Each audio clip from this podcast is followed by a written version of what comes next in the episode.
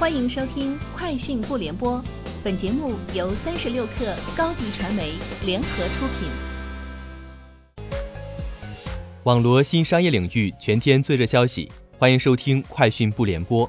今天是二零二零年五月二十八号。三十六氪获悉，近日，饿了么推出升级版食安封签，订单小票通过采用创新热敏贴技术，可以直接作为食安封贴。贴在外卖袋口，一餐一签无法替换，提高外卖餐食的安全性。上海市徐汇区市场监管局相关负责人表示，这项技术已经在当地六个大型商圈开展试点。支付宝今天宣布打通淘宝直播，正式开放平台直播功能，商家和小程序开发者均可在支付宝生活号内通过小程序开通直播，可实现直接跳转小程序、领取优惠券等能力。可以在一个 App 端内完成全流程。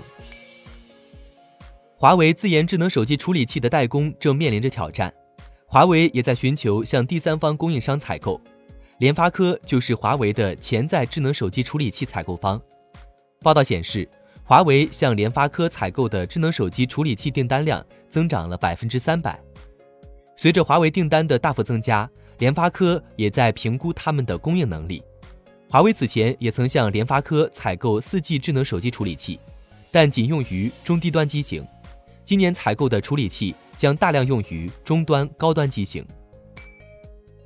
五八同城对外宣布全面升级在线签合同功能，推出经纪人线上签约，为出租和承租双方把控合同签订流程。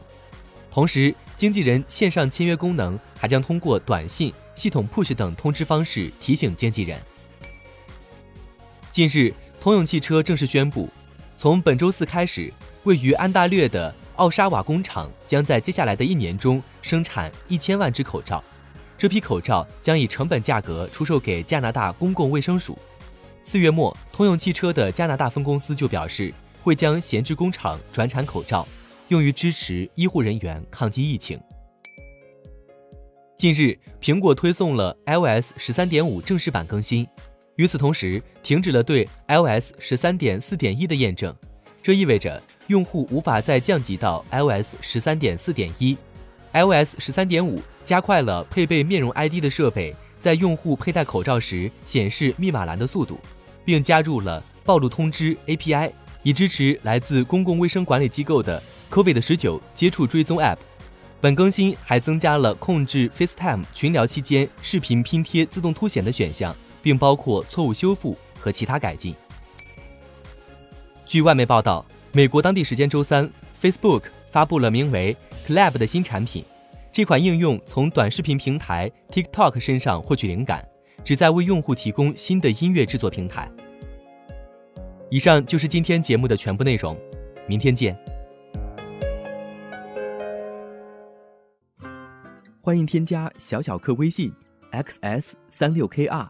加入三十六氪粉丝群，高迪传媒为广大企业提供新媒体短视频代运营服务，商务合作请关注微信公众号高迪传媒。